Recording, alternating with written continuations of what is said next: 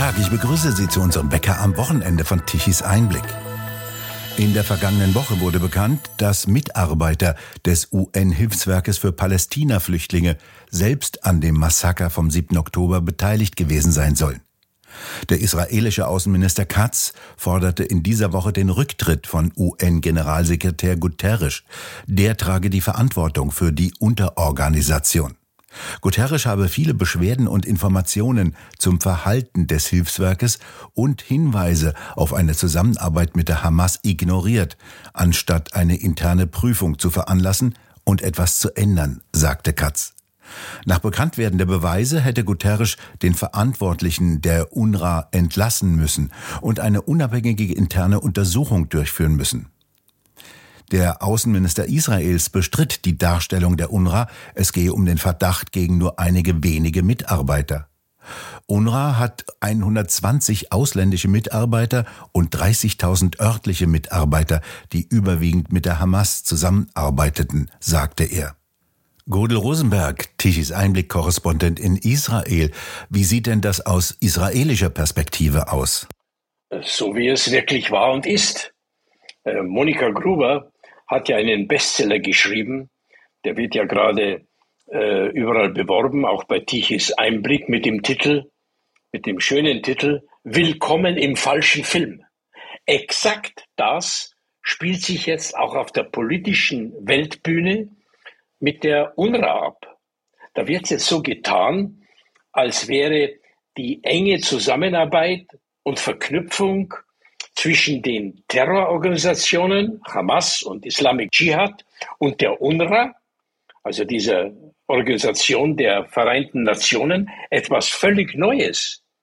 Es geht doch nicht um neun oder zwölf UNRWA-Mitarbeiter, die angeblich mit der Hamas am 7. Oktober Israeli ermordet, entführt und Frauen vergewaltigt haben.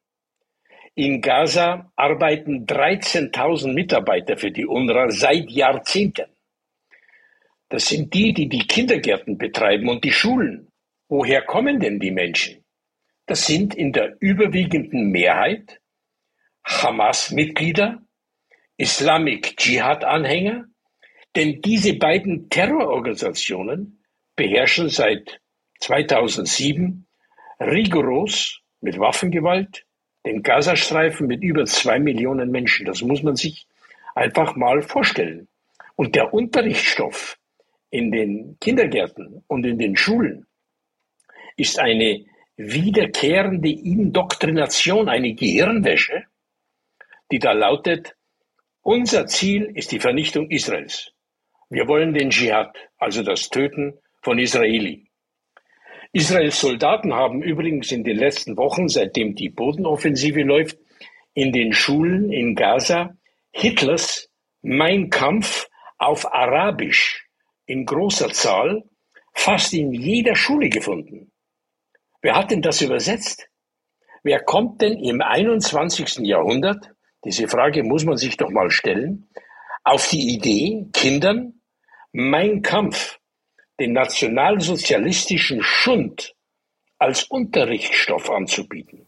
Und da genau das geschieht in den UNRWA-Schulen in Gaza. Aber war das nicht schon lange bekannt? Aber natürlich. Es gibt ja äh, David Bedein, ein ausgebildeter Master of Social Works, das ist ein erfahrener Sozialarbeiter und der beschäftigt sich mit dem Thema dokumentiert seit 1987 die haarsträubenden Tatsachen. Er gründete vor vielen Jahren schon das Research Center for Near East Policy in Jerusalem. Das ist das Forschungszentrum für Nahostpolitik. Er und sein Team, die machen nichts anderes als zu dokumentieren. Die dokumentieren, was in den Kindergärten, in den Schulen unterrichtet und in Freizeitstätten den Kindern eingebläut wird. Äh, es gibt von ihm und seinen Mitarbeitern übrigens über 40 Dokumentationen, schon seit etwa 15 Jahren, die Sie im Internet abrufen können, frei zugänglich. Dieser Inhalt ist ja den Ministerien in Berlin, in der Europäischen Union, in Brüssel, bei den Vereinten Nationen und auch bei allen Botschaften in Israel bekannt. Das ist kein Geheimmaterial, das etwa unterm Tisch gehandelt wird. Und was sehen Sie in diesen Videos? Hasserfüllte Kindergesichter, die die Parolen von Vertreibung aller Israeli, die Vernichtung Israels in die Kameras plärren, von Dschihad träumen und getötete Terroristen als Helden verehren. Die Fotos dieser Terroristen hängen in den Schulen, Kindergärten. Hamas und UNRWA veranstalten Sommercamps für Kinder und Schüler. Dort werden Kinder, acht, zehn, zwölfjährige Kinder an Waffen ausgebildet. Also trainiert mit dem Ziel, Israel zu überfallen. Ja, und warum wurde dagegen nichts unternommen? Ja, wer hätte denn das im, im Chaos Gaza machen sollen? Etwa Israel? Dann hätte es doch einen Welten, weltweiten Aufschrei gegeben. Israel überfällt palästinensische Schulen. Und der Rest der Welt? Der hat lautstark zu diesen Vorgängen geschwiegen und Geld überwiesen. Steuergelder in Milliardenhöhe. Obwohl sie alle bei der UN in Brüssel und in Berlin wussten und wissen, was die UNRWA gemeinsam mit den Terrororganisationen in Gaza und übrigens auch im, im Westjordanland treiben. Und jetzt fließen seit einigen Tagen Krokodilstränen.